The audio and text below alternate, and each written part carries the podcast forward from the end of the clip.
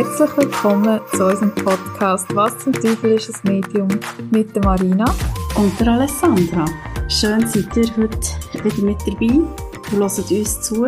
Wie wir ja schon haben gesagt machen wir heute das Interview mit der Marina. Genau. Weil wir sind dann noch ein paar Fragen in den Sinn gekommen nach dem ähm, Interview mit dem Kose. Und ich würde sagen, legen wir los. Ja, gerne. so wie der hat erzählt, bist du ja viel mehr als nur eine Sterbebegleitung. Du bist beste Kollegin, du bist Assistentin, du bist ein Medium für ihn. Kannst du das überhaupt alles trennen? Das ist eine gute Frage.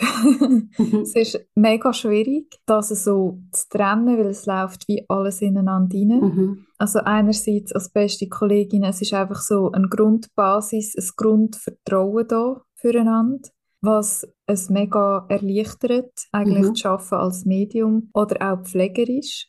Und es ist noch lustig, der Kose sagt amig, wenn ich zum Beispiel etwas Pflegerisches mache, sagt er mir amig, oh, jetzt bist du im Pflegmodus. Also er merkt, er merkt, wenn ich etwas Pflegerisches mache oder wo ich in der Spitex geschafft habe, also mhm. halt voll in den Modus sein, wo ich ja. gelernt habe, nähe Distanz, eine Abgrenzung und wirklich professionell ja. sein. Und er sagt gerade, er merkt das gerade, ich bin gerade mhm. anders. Aber nicht, weil ich äh, weniger feinfühlig bin oder so, sondern einfach, dann ist Pflege im Vordergrund. Mhm. Und das merkt man auch, Gespräche treten gerade in den Hintergrund, weil es ist so okay. viel, was man studieren Ja. Und die Arbeit als Medium fließt wirklich fäng immer mit ein. Mhm. Also schon wenn ich komme, dass ich bewusst den Heilraum mache, Mhm. Dass ich mich mit ihm verbinde. Ich bin immer verbunden mit der geistigen Welt. Dass ich automatisch Impuls überkomme, wo ich gar nicht mehr so von der geistigen Welt wahrnehme, sondern wie Intuition ist. Mhm. Oder eben das Thema geht, wo ich sage, ich muss jetzt etwas ansprechen, einfach weil es so ein innerer Drang ist. Und mhm. es ist genau das, was für ihn jetzt ganz wichtig ist. Also, du merkst, es, ist, äh, mhm. es spielt überall mit. Ich kann es gar nicht mehr so trennen. Es ist alles mhm. eins. Ja, außer eben, so wie du jetzt gerade hast gesagt, wenn du einfach pflegst, oder am Anfang hast du ja noch gepflegt, jetzt machst du das weniger. Du bist ja meistens, wenn du dort bist, bist du allein dort, oder? Ja. Ja. Also das heisst, auch dort kann ja mal etwas Pflegerisches passieren und dann switchst du eben wirklich in den, in den Pflegermodus. Also wenn es jetzt nur irgendwie ums Trinken geht oder auch sonst, mhm. wenn mal etwas Pflegerisches ist, weniger. Also eben, ich nehme es ein bisschen anders mhm. vor als er, aber äh, er hat natürlich viel Zeit zum Beobachten und so. ja, logisch. Ich habe das Gefühl, wenn es wirklich also so von der Spitex aus war, ist wirklich pflegerisch, mhm. dann bin ich einfach anders. Das ist schon mhm. so. Aber jetzt bei kleinen Sachen eigentlich weniger. Eigentlich, okay. Also das ist wirklich, wirklich Pflege. grobe Pflege genau. müssen machen. So, ja. so spannend. Und ich habe fast vermutet, dass ich das gar nicht alles kannst trennen Weil eine weitere Frage, die ich mir überlegt was macht man genau als Sterbebegleitung? Ganz vielseitig. Also was jetzt beim Kosi im Vordergrund steht, ist definitiv Gespräch. Mhm. Also einfach, dass ich schon nur da bin und zulasse und Fragen stelle, also wie geht es dir? Oder wenn er irgendetwas ein Anliegen hat, dass ich sage, hey, ich erledige das für dich. Also das kann zum Beispiel sein, Bestellungen machen, Medikamente mhm. richten, Abklärungen machen mit äh, Versicherungen, Löhne zahlen. Also das ist mir so das Formelle. Mhm. Dann Gespräch eben, wie geht es im Seelisch, wo dann wieder die mediale Arbeit mit reinkommt und eigentlich auch therapeutisches Schaffen. Mhm. Was halt wirklich auch zentral ist, ist bei der Sterbebegleitung jetzt persönlich auf der Kose, ich denke, man kann es nur personenbezogen mhm. erklären, ist definitiv im Vordergrund auch das Sterben ansprechen. Mhm. Weil er sehr viel Angst, wie er auch im Interview gesagt hat, genau, ja. sehr viel Angst hat diesbezüglich, dass ich wirklich das anspreche, weil es ist immer noch heutzutage ein Tabuthema. Man hat Angst vor, dass man Gefühle auslöst beim mhm. Gegenüber, mhm. dass einem selber die Gefühle zu viel werden, darum wird es wie einfach nicht angesprochen. Und genau das ist meine Aufgabe. Keine Angst haben vor Themen ansprechen, wo man halt nicht gerne darüber redet, weil es eben eine Reaktion auslöst. Mhm. Spannend. Kommt, was natürlich auch dazu kommt, das ist noch so das Formelle, aber nicht nur auf den Kose bezogen, sondern auch aufs familiäre Umfeld. Mhm. Also ich tue ganz viel kommunizieren mit allem, was dazugehört, mhm. also seiner Familie, Ehefrau, Eltern, alle, die mit einbezogen sind mhm. von der mhm. Spitex, wirklich alle Menschen eigentlich, die um ihn herum sind, die irgendetwas mit ihm zu tun haben, schaue ich genauso an, frage ich bewusst, wie geht es dir, einfach, dass sie auch die Chance haben, sich zu öffnen und können reden. Mhm. Eben der Rückzug, dass das genau. nicht passiert, die Isolation. Ja. Also das heisst, du hast so ein bisschen alle Fäden in Hang. Ich versuche es, ja. also ich versuche einfach neutral zu sein mhm. und immer so ein bisschen aus der Perspektive anschauen, einerseits eben vom Kose seiner Perspektive mhm. vor allem, dass ich auch wirklich noch empfinden kann, was ist jetzt los bei ihm. Jede einzelne Person hineinfühlen, mhm. aber vor allem auch wie so ein bisschen aus der Vogelperspektive genau. oben runter zu schauen und schauen, okay, wie stehen die Leute gerade, wie geht es ihnen, was ist gerade im Fokus, welche Prioritäten muss ich setzen.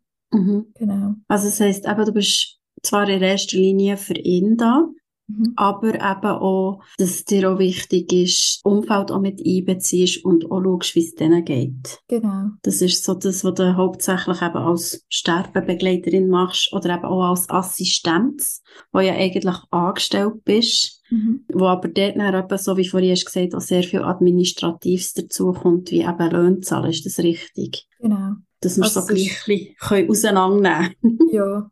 Eigentlich für mich teile ich es wirklich auf, einerseits Assistenz, also ich tue mhm. ihm das abnehmen, wo er selber nicht mehr kann, wo mhm. aber muss gemacht werden. Er kann wirklich, also ich komme und er sagt einfach, hey, das, das und das steht an und ich erledige das für ihn. Und das Sterbebegleitung habe ich nicht irgendeine Ausbildung gemacht. Mhm. Ich kann einfach aus Erfahrung eben Palliativsituationen, die ich hatte in der Pflege ganz viel und einfach mit eben Medialen, mhm. mit genau. meiner persönlichen Erfahrung auch. Das ist eigentlich für mich die Sterbebegleitung, das Mediale. Mhm. Und Assistenz ist alles Bürokratische. genau. ja, ist so spannend. Also es ist wirklich eine sehr vielseitige Aufgabe, die du da bei ihm darfst machen. Ja, und es ist halt wirklich, du siehst so in Familien rein und du fühlst so viele verschiedene Sachen und du musst wie zuerst mal dich sortieren und schauen, mhm. okay, wie funktioniert die Familie, was ist los, wem geht es gut, wem geht es nicht gut. Also es ist so, du siehst so tief hin und es braucht auch wie so einen Vertrauensaufbau am Anfang, weil mhm. du kommst nicht gerade rein und quasi alle erzählen dir von ihren Sorgen, das gibt es nicht, sondern es ist mhm. wirklich, du musst mit dem Umfeld auch arbeiten, um eine Vertrauensbasis genau. aufbauen weil die Vertrauensbasis hast du ja zum Hause gehabt, durch dass es dir nachher ja in Reha hat lernen kennen und ihr recht mhm. relativ schnell auch gemerkt habt, dass ihr eine sehr enge Verbindung zueinander habt. Und so ist natürlich schon dort sehr viel Vertrauen gewachsen. Aber weil du halt erst relativ kurz kennt hast, bevor du dann eben zur Familie bist, kannst du natürlich die Familie dann gleich müssen lernen kennen. Aber dort ist dann der Vorteil, dass ich eben die beste Kollegin bist worden vor ihm, einfach ein bisschen vorgängig und hast ihn noch ein bisschen besser lernen kennen. Genau. Also das heisst, du hast ihn wahrscheinlich auch so auch besser können oder schneller können unterstützen. Einschätzen, so, ja. genau, ja. ja. Genau. Ja. Und es ist halt schon, gell, du kommst in ein Umfeld, wo dich nicht kennt und auch es sind so viele Leute involviert, es sind immer fremde Leute mhm. im Haus und das ist extrem anstrengend. Und auch wenn so viele Leute um sind, hast du so viele Ansprechpersonen und gleich ist das Vertrauen nicht da und du kannst nicht dich öffnen. Mhm. Und das ist so meine oder mein persönliches Anliegen, dass ich eben genau das nicht mache. Ich gehe nicht rein und bin quasi, ich komme und gehe wieder, sondern mhm. ich nehme wirklich Zeit und mache eben den Heilraum und gebe mhm. die Chance, auch anderen, nicht nur im Kose, auch anderen zu reden und so das Gefühl von, hey, ich sehe auch dich. Also mhm. du gehst nicht unter. Auch die pflegenden Angehörigen, das ist ja. so ja, zentral. Es ist ja auch wichtig, dass sich auch die ernst genommen fühlen. Genau. Und, weil sie gehen ja auch durch einen Prozess durch, der ja auch für sie nicht einfach ist. Und dann jemanden zu haben, der ein bisschen zu allen schaut, finde ich mega schön. Mhm. Und eben, jetzt hast du ja auch gesagt, dass eigentlich das Mediale ist wie immer da. Also, ich glaube, wenn man das mal gelernt hat, geht es gar nicht mehr, nicht medial zu sein. Ja, das, das ist so. das stimmt. Aber du sagst eben, du tust bewusst den Heilraum aufbauen, wenn du dort reinkommst. Und ist der Impuls, den du bekommst, einfach gut, wenn sie kommen? Oder habt ihr auch die, sag jetzt mal, die typischen medialen Sitzungen? Oder wirklich daher sitzt und sagst, so, welches Thema willst du heute anschauen? Also am Anfang war es so, gewesen, Jose hat ja gesagt, er hat am Anfang mhm. nicht viel können mit dem anfangen. Mhm. Durch das, ich habe mich mega zurückgehalten. Mhm. Also ich habe einfach intuitiv geschaut. Mhm. Ich habe auch nicht speziell einen Heilraum aufgebaut oder so. Ich bin wirklich einfach hineingegangen und habe geschaut und am Anfang eh mich mal müssen sortieren, weil ich meine, ich habe das dort auch zum ersten Mal so gemacht. Mhm. Und es ist dann eigentlich wie so gewesen, dass nach dies nach immer das Thema Tod näher ist. Mhm. Ich gemerkt habe, Oh, da haben wir noch viele Baustellen offen, wo er darf aufgeklärt werden bezüglich Tod. Und so sind wir nachher immer wie mehr dann auf meine Arbeit gekommen, auch auf meine Selbstständigkeit und er hat dann sehr viel davon nachgefragt. Mhm. Und ab dem Zeitpunkt habe ich auch viel mehr Impuls bekommen von der geistigen Welt. Okay. Weil sie auch gemerkt haben, er wäre vorher gar nicht offen gewesen ja. für das. Und mir ist wichtig, ich gebe nicht einfach Impuls oder ich tue nicht mich mit jemandem verbinden, wenn er es nicht will. Genau, das also, haben wir so gelernt. Genau, weil das wäre sonst übergriffig und genau. das habe ich auch bei ihm so gemacht. Ja. Er hat einfach immer wie mehr auf Fragen oder hat eben gesagt, erklär mir das, wie ist das? Und es ist dann wie eine Sitzung hineingegangen und sobald mhm. er anfängt und sagt, hey, ich muss nochmal über etwas reden, ist es eigentlich wie eine mediale Beratung, mhm. die ich mache. Okay, also da ist das wirklich so schleichend, hat sich das eingebracht, eigentlich durch, eben, wie man das hat gehört im Interview mit ihm, hat er extrem Angst gehabt vor dem Tod. Mhm. Und die Angst hast du ihm ja in dem Fall hauptsächlich durch das mediale Arbeiten mit ihm können nehmen. Ja, und durch meine persönliche Erfahrung auch. Also ich habe, seit ich ganz klein war, also seit ich mhm. denke eigentlich, habe ich immer so gesagt, ich habe so Heimweh. Auch wo ich, also es klingt jetzt ein bisschen krass, aber wo ich irgendwie vier, fünf war, habe ich meiner Mama gesagt, ich will gar nicht mehr leben, ich will nicht mehr mhm. da sein. Weil ich hatte so eine Sehnsucht nach etwas, was ich damals nicht verstanden habe. Und heute weiß ich aber, dass ich das gespürt habe, ich spüre es immer noch, wie das ist, wenn man in der geistigen Welt ist. Und das ist mein Zuhause, die geistige Welt. Und mhm. durch das sehe ich den Tod so mit anderen Augen. Und das ist da, wo ich ihm eben kann mitgeben und ihm aufzeigen, wie sich das anfühlt. Und dass ich wirklich ihm das Gefühl so ein bisschen probiere zu vermitteln, weil mit Wort ist es auch schwierig zu mhm. Ja, das ist auch das, wo, wo für ihn wie so der erste Moment war, wo er so gesagt hat, ja, es gibt irgendwie wirklich mehr. Mhm. Also stehst du dem Fall gegenüber dem Tod sehr offen? Ja, also ich finde, wenn man stirbt und in die geistige Welt zurückgeht, dann ist man die mhm. Und für mich ist das alles da auf der Erde nur, also nur eine Erfahrung. ja. Und man sieht auch seine ganze Seelenfamilie wieder. Aber was ich Mühe habe persönlich, ist, ich habe keine Angst vor dem Tod, aber mhm. ich habe Angst jetzt, wenn ich so in dieser Situation wäre, vor dem Tschüss sagen. Ja. Also wirklich das typisch menschliche Verlustangst. Ja. Das ist definitiv das Thema bei mir. Darum ich sage immer, das Sterben ist etwas Wunderschönes, Abschied nehmen mhm. ist etwas, was unglaublich schmerzhaft ist aber ja. es gehört dazu. Ja, es gehört halt auch zu den menschlichen Erfahrungen, die wir hier auf dieser Erde, ich glaube, jeder von uns mal irgendwie in ihrer Form muss lernen oder machen. Mhm. Und wie du ja so schön hast gesagt, ähm, eben für dich ist, wenn wir sterben, wie das Heimkommen. Also das mhm. heisst, du glaubst auch, dass wir in dem Fall wieder werden zurückkommen auf die Erde, einfach in einer anderen Form. Genau. Also, also wieder inkarnieren. Genau. Also ich bin definitiv der Meinung, oder nicht nur der Meinung, eben ich spüre es ja. Mhm. Es ist wie eben einfach ein inneres Wissen. Ich weiß genau, mhm. wie sich anfühlt. Und darum ist für mich eben so, es ist nicht einfach fertig. Oder wie der Kasi mhm. so schön sagt, also nicht einfach ein Lichter ausknipsen, hat er glaube ich gesagt, sondern eben es geht noch weiter. Und auch, dass wir die Menschen, die noch da zurückgeblieben sind, nicht egal werden sein, weil ich sehe ja bei Jenseitskontakt, dass es mir wichtig ist oder dass sie informiert sind, was gerade so läuft und sie immer noch da sind, um uns zu unterstützen. Mhm. Und da finde ich auch mega schön, eben zum ihm auch sagen. Das ist mega schön. Mhm. Dann hat er Kose noch angesprochen wegen dem Seelenplan. Mhm. Wie hast du ihm erklärt, oder wie würdest du uns vielleicht auch erklären, was genau ist ein Seelenplan?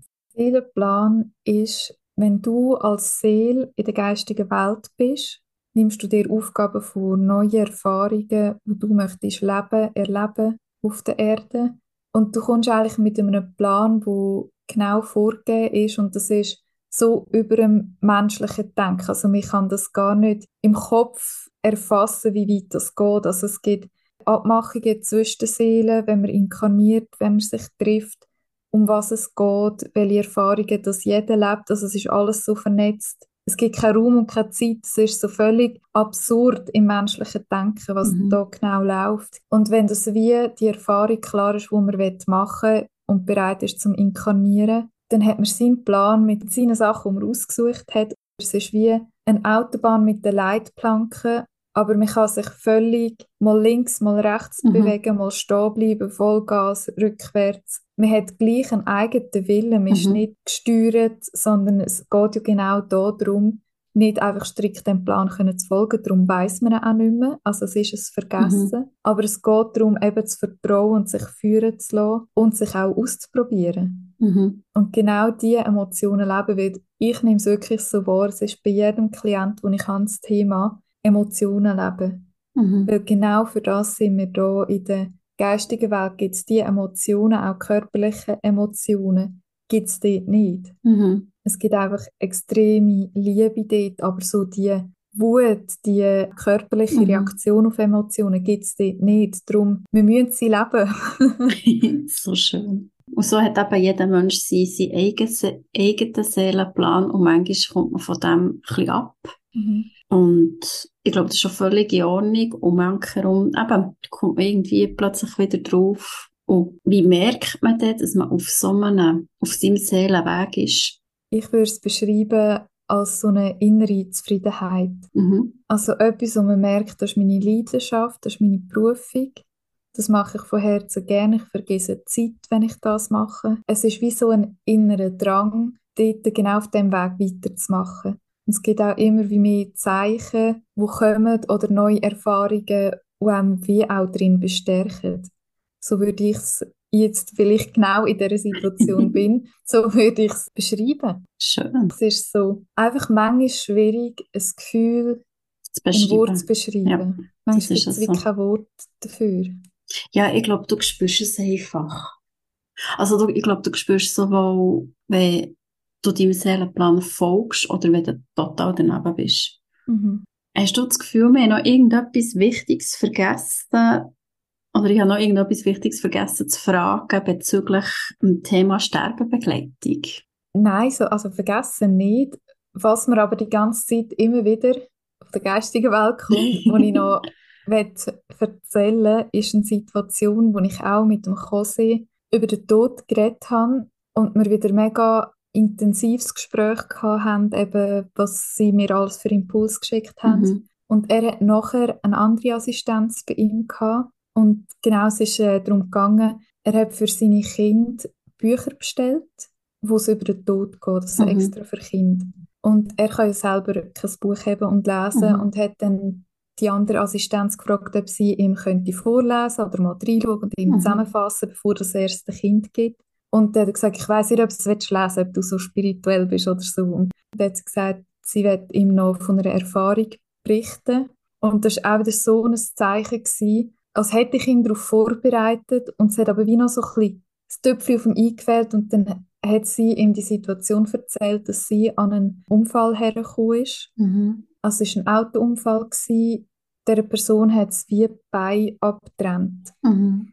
Und sie ist dort hergekommen und hat erste Hilfe geleistet und hat es dann wirklich mit Reanimation und alles, was dazugehört, hat sie es dann geschafft, so ihn zu retten. Und sie hat mega, mega lang nichts von ihm gehört, nur von der Familie. Irgendwann nach, glaube eineinhalb Jahren, hat er gesagt, ist der Mann auf sie zugekommen und hat gesagt, es tut ihm leid, aber er hat sich vorher nicht können melden, weil er ist tot war, er ist in dem Licht gewesen, er ist in seinem Dihei, das hat sie auch so gesagt, er ist endlich Dihei angekommen er hat so eine tiefe Liebe und so eine Akzeptanz empfunden und sie hat ihn wieder zurückgeholt. Mhm. Und es ist fast eineinhalb Jahre lang gegangen, bis er hat können verstehen, es ist noch nicht Zeit gewesen. Ich habe da noch eine Aufgabe zu erledigen.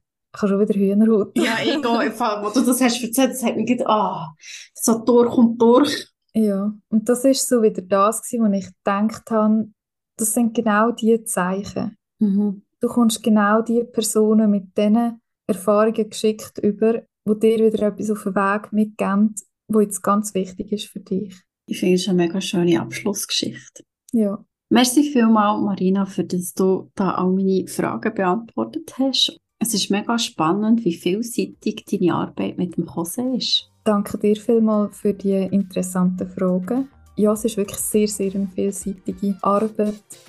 Und ich bin mega gespannt, was auch dann das neue Jahr mit sich bringt weil wir hören nämlich unsere Hörer erst im neuen Jahr wieder. Genau. Ich habe vorher so müssen lachen, weil ich das Datum nachgeschaut habe. Es ist einfach Freitag der 13. Für die, die aber gläubig sind, es tut uns leid, aber unser Podcast kommt am Freitag. Am Freitag 13. ja, in diesem Sinne wünschen wir euch einen ganz guten Tag und ein gutes Neues. Rutscht gut über. Nur das Allerbeste für ein neues Jahr wünschen wir euch. Genau, schließt mich an. Macht's gut. Macht's gut.